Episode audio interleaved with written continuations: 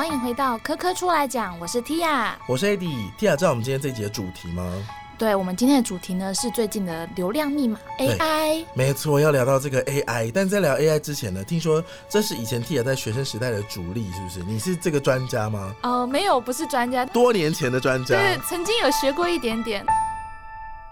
是的，今天要聊到的主题呢，是最近最近大家很常聊到的 AI 人工智慧。但是大家听到这个词不要担心哦，科科出来讲会带大家一步一步的慢慢了解这个主题。今天呢，我们现场就请到一位专业人士，他在 AI 人工智慧呢算是耕耘的相当的广啊。那我们就欢迎这位人士出场。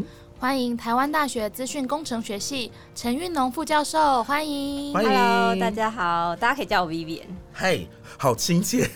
好，Vivian 来到现场，那因为我们今天有很多很多的问题是关于 AI 人工智慧，可以请 Vivian 帮我们讲一下，说那 AI 人工智慧有没有什么所谓的定义？好，其实人工智慧的定义呢，它就是 artificial intelligence 嘛，所以它其实。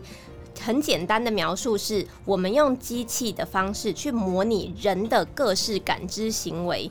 所以你可以想象，我们人可以看到一张图片，知道这个图里面有什么物体嘛？我们也可以听到声音，知道这个声音里面对应什么文字。所以这样子的人的感知行为，我们如果用机器来模拟，那就是人工智慧。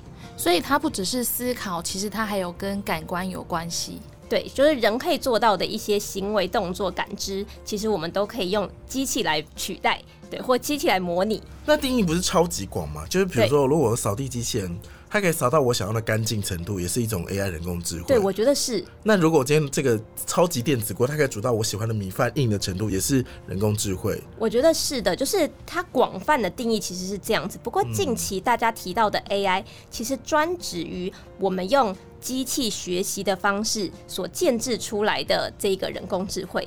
也就是说，我们人工智慧像比如说扫地机器人，其实它可能不是用机器学习自动从资料里面学的，它可能就是。我就是设定好这个框啊，就照这样的顺序。那我可以用一些规则式的方式，然后建制在对建制在系统里面。这其实也是广义的人工智慧。不过近期大家就是把它局限在要跟对要从资料大数据里面做一些学习。哦，老师您提到的机器学习，那它是怎么样学习呢？它跟人类一样是用大脑吗？还是用什么样的方式呢？其实我觉得跟人类是有一点点像。它的概念其实是。我们有很大量的资料，比如说刚刚我们说到一张图片里面有什么物体嘛，好，那我就需要有很多图片，以及我跟他讲这里面对应的物体的这些资料喂进去我们的机器，嗯，然后让我们的机器从里面去学说，哦，所以他现在就会知道怎样子就是狗狗，怎样子就是猫猫，对，所以人的学习也有一点类似，我们就是观察很多这样子，我跟小朋友讲说，哎，这个东西是狗。哎，这边这个东西也是狗，所以它渐渐的可能就会分辨什么是狗，什么是猫。对，所以有点像是我们根据很多资料，然后让它去学习怎么去分辨狗或猫。哦。好，因为 Vivi 刚好提到说，最近在热门的算是比较偏学习这一块嘛。嗯，那我们比较早期从一开始接触到的 AI 人工智慧，跟现在有什么差别嘛？像我刚刚提到说，扫地机器人算，煮饭可能也算。那语音客服老师刚刚有提到说，是不是也算？那再往后进化的话，我觉得比较常碰到可能是之前大家会手机大厂都在占那个语音助理嘛。嗯，那个也是有学习的能力吗？对，其实你可以把它想成跟过去的客服是有一点像的哈。过去的客服最传统的做法是怎么做的？就是我要先定好说好。现在这个顾客打进来，假设我是一个银行，那我就先定好说可能会打进来有五种不同的情况，所以呢，我就跟他讲说好，你如果是信用卡遗失，请按一；你如果是要申请账单，请按二。对，然后我就先定好这五种，然后让他根据我自己对于这个领域的规划，然后去慢慢的导到适合的服务上。但是这边的这个建制的过程，是不是我要人先去定义？我要知道说，哎，大部分顾客打过来就是会分成这五种，然后我去这样定。那现在如果是比如说在 Siri 里面他们做的，他们其实不是让人比如说自己去选，它变成是我可以比较随性的讲一句，那他就从这随性的讲一句里面去分说，它到底是。掉入哪一个可能的功能上面？嗯，对，比如说你讲说帮我设个闹钟，就有一个功能是设定闹钟，然后它是从很多大家想要设定闹钟的句子里面，然后去学习怎样子的句子行为内容可能是你想要设闹钟。哦，对，所以这两种方法其实都是 AI，只是达成 AI 的方法上面不一样。哎，那听起来说，就这个发展的过程当中，其实是需要不断的喂数据给他，然后在这个喂数据的过程当中，他就是计算的越来越精密，越来越精密嘛。对，所以一开始 Siri 刚出的时候，它还有点笨，很多内容或者很多问题它可能不理解。但是你会发现它渐渐会进化，因为你的就给它了很多资料，所以这些资料公司可能就会把它拿去做一些标注。那要怎么让人类去告诉他说：“哎，你给我的反应是错的？”有一些产品会让你提供 feedback，比如说 Siri 的话可能没有，但有一些产品它会。这个回答对你有帮助吗？然后你就可以点选，对对对，会看到这样子的。对，如果你点选有帮助或没帮助，某种程度上就会告诉他说，这个是你觉得对或错的答案。蜜蜜，你刚刚提到那个机器的运算跟学习，我突然想到，最近有看到一个网络上文章来讨论关于感情的 AI，就是有人设计出一种。AI 的机器人，大家其实网站设计的就是类似模拟城市，它人就是做的那种很三 D、很拟真，然后你可以选你想要的特质跟个性，那它就会开始跟你用。类似交友软体的方式聊天，然后你可以跟他从朋友关系啊，到男朋友关系，到老公的关系，到就是小三的关系，你可以选择你想要跟他当哪一种关系。你设定那个之后，他就用那个情绪跟你聊天。然后那个设计背后逻辑是说，他说我们在目前比如说网络上聊天啊，可能 Line 啊，或者是 Facebook，你的那个聊天内容其实大部分都一样，就早上、午安、晚你、想你啊、爱你啊，或什么的，就是那个逻辑很像。所以把这个东西全部套进去这个运算之后呢，它竟然可以产生。生出一种你好像真的跟人在对话或恋爱的感觉，我觉得其实是可以的，对，因为他有多设定一些情绪跟他的个性的指令嘛，所以某种程度上你可以克制化一个你的朋友或是你的配偶。那我觉得他在很多情况其实是蛮有实际应用价值的，因为。比如说，有一些人他就没有男女朋友，或者是他现在刚失恋，他非常的荡。那如果有这样子的机制，或者是他的配偶过世了，那他可以用这个方式，其实就会好转。因为大家其实就有说，当你的心情不好的时候，多跟人聊聊，其实是一个蛮适合的舒放压力的方式。那我觉得这个 AI 机器人它可以扮演这样子的角色。我们刚刚跟 Vivian 聊的过程当中，其实蛮多提到，就算 AI 在进化当中帮助人类。的一些举例嘛，我刚说什么那个扫地啊，或煮饭，所以设计 AI 这件事情，它的本质上让 AI 进化跟越来越好，对于我们人类来说，到底有什么样的帮助？其实我觉得 AI 的最主要的目标就是协助人类，因为有很多东西是。用人去处理很麻烦，或者是它重复性非常的高，所以我全部都要人力来处理。这时候我会非常浪费时间，也会浪费金钱成本嘛。所以当这些 AI 它其实是可以做的，甚至某种程度比人还好。那这时候如果我们用 AI 来取代人，其实我们就可以下降我们的成本，然后也可以释放大家的工时，这样。以后上班天数可以越来越少。对，举例来说，像现在有一些公司可能进去是脸部辨识，然后确认你的身份，然后再进去的嘛。对，那。传统是不是就需要有一个可能警卫，或者是要发卡，然后你没带卡就会有一些麻烦。但这些事情你就是需要派了一个人在坐在那边。但是如果他现在全部变成 AI 化自动化，用人脸辨识，那其实就会释放那一个人的工时，对公司来讲也是节省成本。比如说大楼的警卫，然后把它全变成 AI 的话，大家只要用自己生物辨识就可以进去了。我觉得如果只是判断他可不可以进去这件事情。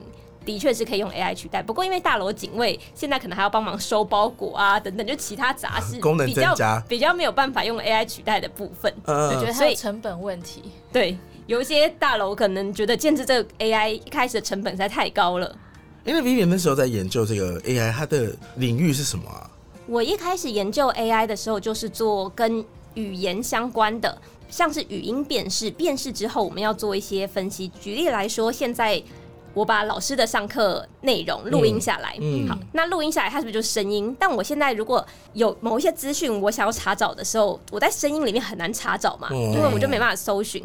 所以第一步可能就是希望把那个声音变成是文字，就是一个语音辨识。那变成文字档之后，第一是它可以利于我搜寻。那再来，如果我可以把这个文字档，因为三小时的课就非常长嘛，如果我可以做一个摘要。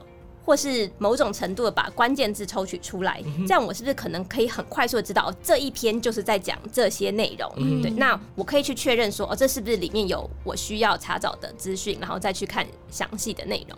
所以我做的其实是语音在经过辨识之后的一些语义的分析。嗯，对，像是做摘要啊，或是关键字抽取。而且你刚刚讲的是关于搜寻这部分吗？跟搜寻也有点相关，就是要辅助你容易找到。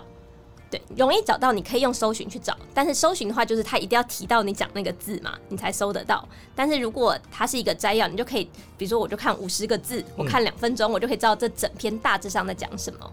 那是算演算法吗？这其实也是一个 AI 的方法，是演算法一种这样。那如果以语音辨识为举例的话，那到底要怎么样去训练 AI，他们听得懂说这一段话？譬如说有不同的口音，或者是他不小心有一些口误，那要怎么让他就是告诉他说，哎，你就是讲这段话？哦，好，这个概念上其实很简单，就是我们需要的就是很多声音的资料，以及我们希望 AI 吐出来的文字资料。就是我们一开始就要收集非常多声音，然后人去写逐字稿，然后去把这个逐字稿也一起送进给 AI。所以如果你看到像比如说在 YouTube 上面好了，现在其实可以提供你自动先帮你做字幕，对。但其实过去它怎么提供这个功能的？就是大家先手动做了字幕以后，然后他去训练他的 AI，然后训练这个语音辨识系统，所以他现在才可以。半自动的帮你做，就帮你产生一个一开始的字幕摘要，然后你会再细修，对，然后最后的这个档案就可以被它拿来再利用，去 improve 它的效果。所以，我们是不是可以说，AI 这件事情其实是人类跟机器要做一个协作的一个动作？对，其实一开始的确，大部分的 AI 成熟的 AI 系统，我们都需要有人的标注，因为它是模拟人的感知行为嘛，所以你要告诉他，你感知了这个声音是什么文字啊，他才知道他要做什么事情。所以这跟大家所想象的有一个不一样的地方是，大家听到人工智慧跟机器学习，好像它自然而然就会学了，但其实不是。我要直接告诉他说，你要做的事情就是把声音。变成是文字，然后我要给你很多例子，然后他才知道哦，这个声音会变成这个文字，渐渐他才会知道怎么做的更好。我们日常生活中会不会有一些行为不知不觉在帮助训练这些所谓的 AI 啊？我觉得会啊，因为举例来说，现在大家。网络上用任何社群软体，不是就会有一堆广告吗？对，好，那这些广告它其实也是一个 AI，它就根据你的点击啊，或者是你搜寻记录，然后去猜测你可能想要的商品，好，它就会呈现在上面嘛。那如果他真的猜中你真的想要，你是不是就有可能会点？嗯，你点的时候，其实就某种程度上给了他一个正面的反馈，他就知道哦，你真的想要，所以你才点了。嗯，对，所以他这时候就会开始。下一步，他可能就渐渐的就会越学越好，他就会更知道。你点过一次，你就发现他就那个东西就很常出现。嗯，我比较有感的是，我有时候只是连讲话讲到某个产品，它后来都会出现在我的广告里面。这个很厉害，因为大家其实都有在讨论说，它是不是窃听？对对，但其实应该是没有窃听的，但。为什么它会出现呢？因为有可能是，比如说大家讨论到这个，其实你会讨论到这个，其实某种程度上你之前已经搜寻过什么，有一点相关，虽然不是直接是这个产品，但你有可能搜寻一些相关，或是大家听到你讲了之后，他会去搜寻，然后他也知道你跟，比如说你跟我很近，你说我们蓝牙位置很近什么，他就想说那就这一边的人都推播，他就某种程度上知道哦，可能有一些共同的兴趣，所以他可能就会推给你，或是如果在。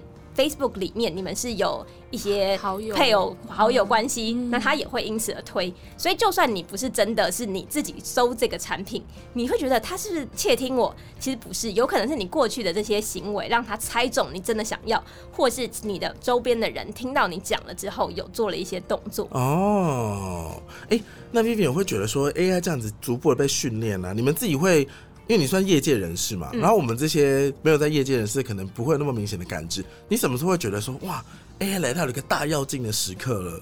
我觉得你们感知说不定比我还强，因为我是一直看它慢慢慢慢成长。但是你可能是突然，呃，怎么有一个东西出来？就我们会忽然获得了一个应用啊，比如说你搜寻来讲好了，我可能一直都是以文字在搜寻，可是我就搜寻了，就是十几年之后。突然之间有人跟我说可以语音搜寻，我就想说，那之前十几年为什么都没有这个功能？突然之间进步了好大，我的感受上是这样。对啊，所以你才会感到那个大要进啊。嗯，但其实语音的搜寻其实一直都有在做，只是之前可能语音辨识效果没有那么好，嗯所以它对于产品上面而言，它如果推出一个产品，它效果没有到那么好的时候，你其实反而会扣分，嗯它还不如不要推。哦，对，所以要等它到了一定。他觉得是比较 OK，可能有九十 percent 的正确率，那他可能才会把这个产品推出来。所以对你而言，你会觉得哎、诶突然进步，嗯但其实对我而言，他一直在往九十趴前进。对对对对对，哦，那如果在我们训练到一个程度之后，它是不是会无限的接近人类，然后甚至跟人类几乎一模一样的时候，我们到底人类要怎么去判断它到底是机器还是人类呢？哦，我觉得这问题蛮困难的。嗯首先就是它能够非常接近人类的前提是。它的资料足够的多，然后使用的情境也不会有一些罕见的状况。嗯，或例外？对对对，举例来说，如果我们现在训练的资料全部都是台湾的口音好了，嗯那他就比较会听台湾口音嘛。那如果现在突然来了一个香港口音对不太一样口音，嗯他就不太会了嘛，你就要再做香港口音的标注。但是如果我们对人来讲，可能香港口音虽然你不太习惯，但你还是有可能可以判断出来。对所以人对于罕见情况，他的有点像是。通用性是比机器跟 AI 来的更强的，哦它是比较能够举一反三。嗯对，所以很多东西你只要给它一两个例子，它其实马上就通透了。但是 AI 不会像人一样那么厉害，嗯，对，所以它还是有它没那么擅长的地方。所以像很多人会把 AI 用在医疗情况，那医疗大部分常见的疾病，那都可以用 AI 处理，怎没错。你可以想象，就是比如说医生可能就是看到你某些症状，他就是对应某个疾病，感冒对不对？有痰、喉咙痛，对，对所以这些都可以变成资料，然后喂进去。所以你之后就只要说你的症状，然后它就对应一个可能的疾病，然后可能对应的药。但是如果说这个疾病是罕见疾病，这时候就没有资料了。嗯所以对于 AI 来讲，它在资料里面学的时候，它从来没有看过需要吐这个罕见疾病出来过。嗯对但是嗯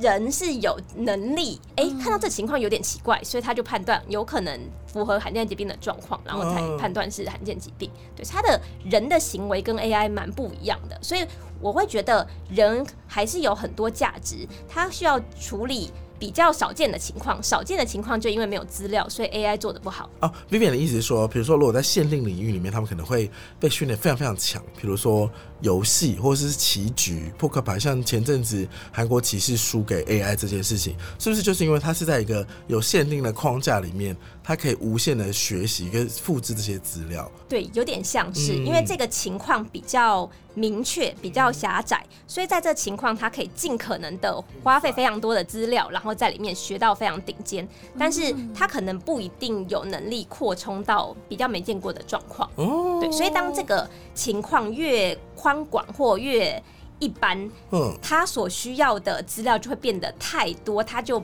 至少在现在没有那么容易直接学得好了。哎、那我想问一下，说，哎、我已经大概知道说，在固定的框架里面，就是要不断的喂资料让他学习嘛。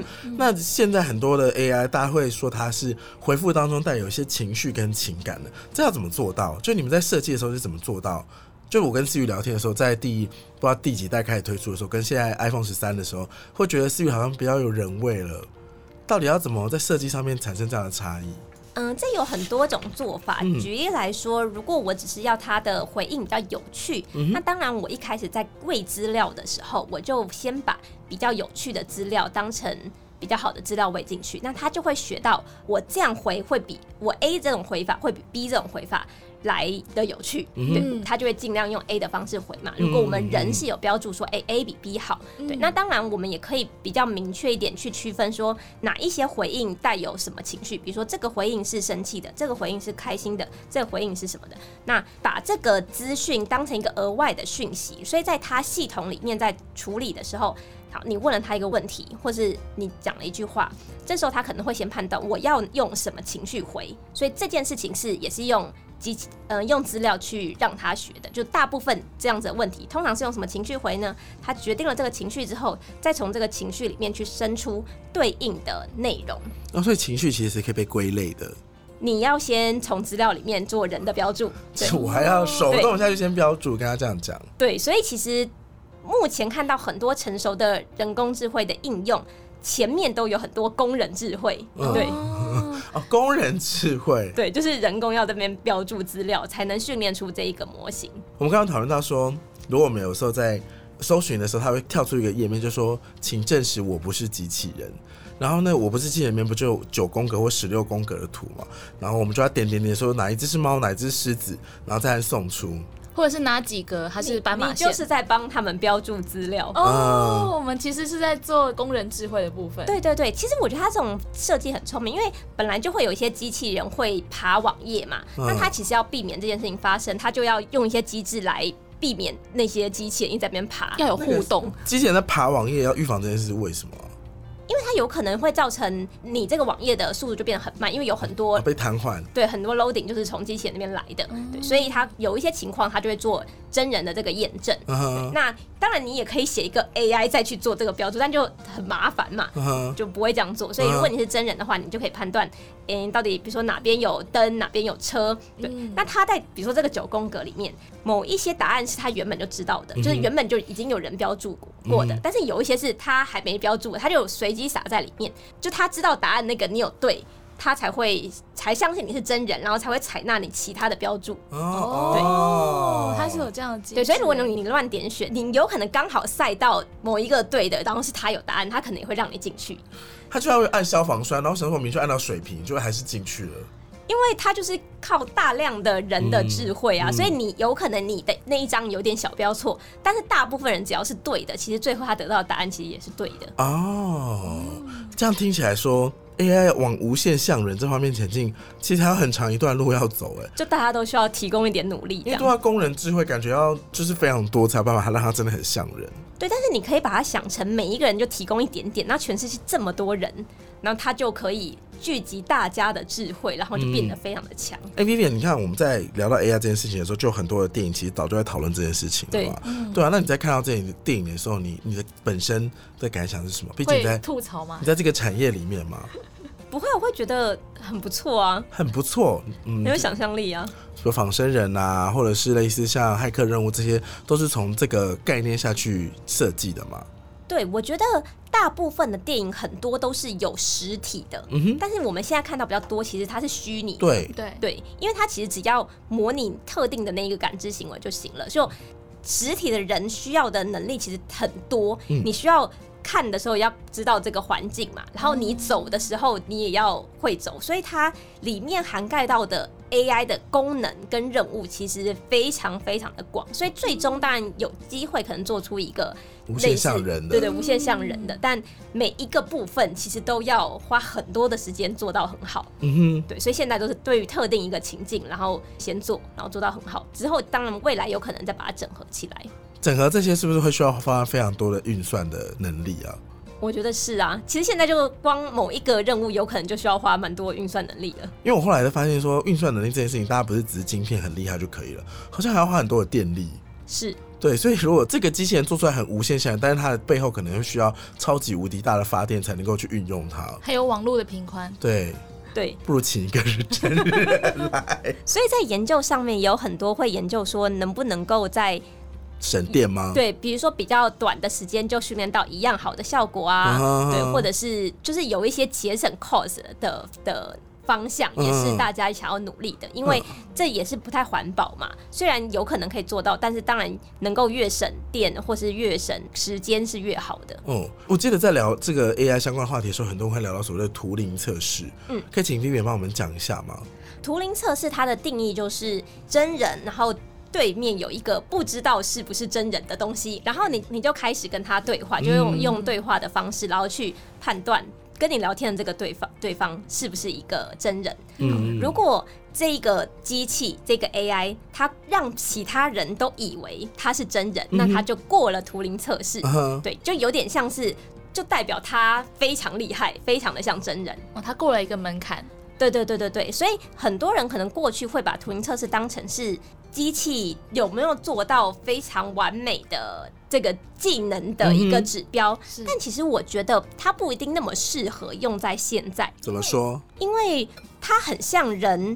不一定代表我们觉得我们想要的 AI 是长这样的，我们希望它可能比人还厉害。哦比，如说我们的搜寻引擎好，它其实也算是一种 AI。那搜寻的这个能力非常的强嘛，它是比所有的人都来的强。对，对，那我们会希望 AI 可以做到这种我们人做不到的事情啊。所以当你发现，诶、它搜寻能力那么强，它回答那么多，反而你会觉得它不是人，但是这不就很奇怪吗？他你是希望他很像很像真人，还是希望他比真人来的更好？因为我们是以如果是要帮助真人，我们其实某种程度上是希望他比真人还强哦，对耶，因为我们刚才回到上一个话，就是如果他真的很像一个真人的话，我不如直接害一个人就好了，我还花那么多力气把他打造出来干嘛？对，所以那个是过去 AI 的能力还离真人非常的远的时候，嗯所以大家会觉得哦，只要能够让你觉得好像跟真人差不多，好像就已经赢了，成功了。对，但其实现在我们对于 AI 的期待其实反而是更更高的。高的对对对，嗯，哎、那 Vivian，你这个论点跟观察，跟有一些人提到所谓的机器人三原则，是不是是类似的啊、就是好像也没有必要去限定这个三原则。我觉得三原则的某一些情况是类似，因为这三原则它的重点比较像是不能伤害人类。嗯那这一点其实我觉得跟帮助人类是相关的，就是诶它的目标是要帮助人类，而不是伤害人类。这边提到三原则，还是我们可以请 T 啊帮我们补充一下这个三原则。这三个原则是：第一个，机器人不得伤害人类或做事人类受到伤害；第二个，机器人必须服从人类的命令，除非命令跟第一法则发生冲突；第三个，在不违背第一或第二法则之下，机器人可以保护自己。好，这是刚刚提到的那个机器人三原则，因为我记得那个威尔史密斯就有演一部电影，好像就是以这个机器人三原则为雏形去发想的嘛。对，但刚刚 Vivian 说，这个重点其实就是在不要伤害人类。对，我觉得他的不要伤害人类，其实就跟帮助人类是同等的嘛。对，所以它有点像是讲一个最低限度。嗯但因为我们开发 AI 这些技术，其实目的都是希望能够辅助人类，让人的生活更便利啊、更方便，然后更有效率嗯等等。所以这个其实都跟它里面其实是符合的。嗯对，它有点像是最低限度，你不能做到伤害人类。嗯哼，有点像是机器人伦理这样子的概念。对对对对对对对对。我觉得很有趣，因为我一直在想说，大家都在讨论说 AI 像人像人怎么办？最后最后，其实业界人在想的是说，它就是要比人更厉害才好用。大家在想什么？对啊，没错。呃，可是那如果既然讲到它既然要比人更厉害的话，有些 AI 的语言翻译功能真的还是很值得吐槽。发生什么事了？哦，这个的话，就大家要期待下一集，就是我们要聊 Chat GPT 嘛。啊它现在的翻译能力其实真的很强了，哦对，而且我觉得翻译的功能其实对于不同语言的难度本来就不一样，嗯对。但其实很多语言的翻译其实已经算是蛮好的了。哦，如果像我们现在除了就是用语言方式跟 AI 聊天，那现在也有很多人就是像一些绘图师，他们是会用 AI 的制图来做一些辅助。那有没有什么样的指令，或者是有没有可以给一些新手的 AI 这种咏唱师给他们一些建议？就是有怎么样的方式可以给指令吗？嗯，我觉得会给大家的建议其实是你要多尝试，因为它就很像是一个另外一个新的工具。在这个新的工具刚出现的时候，你可能会有一些想法，或是你觉得它可能怎样互动是比较好的，但其实实际上互动的效果跟你的想象可能是有点不同的。所以我觉得大家都需要去试试看，你渐渐就会知道哦，这工具怎么用。就像你第一次用搜寻引擎的时候，你可能也不一定那么会下关键字，但你嗯越用越多，你越来越会下，那它也会越来越成长跟学习，所以最后你们就变得呃很麻吉，你很知道什么时候应该利用它，然后怎么用它，所以这都是这些工具推出来之后一开始会遇到的一些瓶颈。大家想说，嗯，这怎么用啊？就好像很难用，但当你熟悉之后，其实就越来越会用了。对，也非常期待大家多多的应用这些新的技术。像我最近有看到一个文字的一个游戏，它就是用 Chat GPT 还有用那个 AI 的制图的方式，然后它可以自己自制一个呃文字游戏，哦对还蛮有创意的。对对，哎、a i 这样发展下来的话，有没有你们有没有什么产业预测或观察？就是说哪一些会逐步被替换跟淘汰掉，或是就是这些职业其实就不需要了？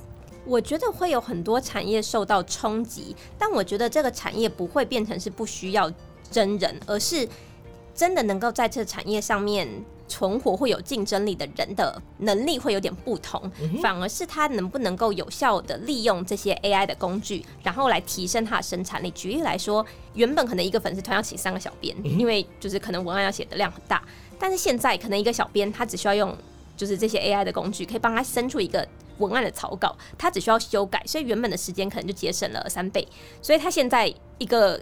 粉丝团可能不用请三个小编，一个小编可能就够了。所以最后能够生存下来的，就是很会利用这些工具的小编。那这种比较只是把它写的很通顺或润稿类的小编，可能就没有办法在这个产业上面立足。所以像翻译，就是如果是文字上面的书籍上面的编修，这个可能就有可能。